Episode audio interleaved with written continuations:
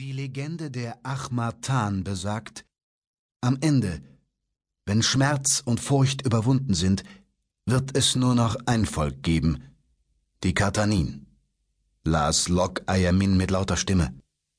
Es ist ihre Pflicht, die dunklen Zeiten zu durchwandern, um gestärkt aus den Schlachten hervorzugehen. Erst wenn sie das Elend des tiefsten, grässlichsten Jammertals durchlebt haben, werden sie weise und gerecht zu herrschen wissen.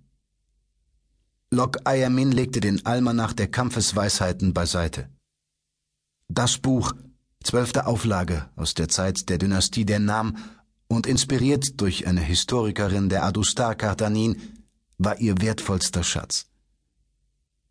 Die Aphorismen in dieser Melange aus Hangai und M33 erschienen ihr zu pathetisch und allgemein formuliert, doch es steckte viel Wahrheit in ihnen. Zufrieden lehnte sie sich zurück und ließ ihre Blicke über die aus Dakos Kernholz gefertigten Bücherborde wandern. Die geschicktesten Schreiner, Tischler, Intarsienkünstler, Beizer und Regeltechniker hatten sich mit diesem Wunder beschäftigt, das in jedem Standardwerk über Innenarchitektur der Neuzeit Aufnahme gefunden hätte, wenn ja, wenn. Lok Ayamin schob die Kratzdecke zurück und erhob sich. Beide Beine schmerzten. Manche ihrer Wunden waren trotz des Einsatzes modernster Medizin und Hilfsmittel niemals richtig verheilt. Sie wusste, dass sie als Kämpferin an vorderster Front versagt hatte.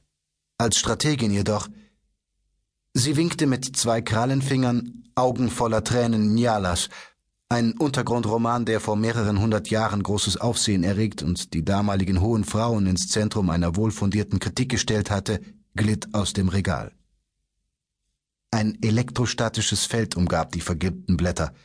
Es filterte Luftfeuchtigkeit und störendes Licht aus und verhinderte Pilzbefall. Lok Ayamin spürte die schützende Energie. Ihre Hautballen prickelten leicht. Keine Hand, kein Tropfen Schweiß würde jemals wieder mit dieser unbezahlbaren Schrift in direkte Berührung kommen. Das Restlignin wurde von winzigen unsichtbaren Robotmilben begutachtet und gegebenenfalls nachgebleicht. Die Tierchen, speziell für Ayamins Bedürfnisse gezüchtet, begegneten mit ihrer vielfältigen körpereigenen Chemieküche auch dem Papierfraß und etwaigen Schmarotzern. Sie nickte zufrieden. Die Finessen, die ihre Bibliothek zu bieten hatte, wurden selbst in führenden Büchereien und Museen als beispielhaft angesehen. Lok Ayamin las ein paar Zeilen, verinnerlichte die Kritik und erkannte die Wahrheit.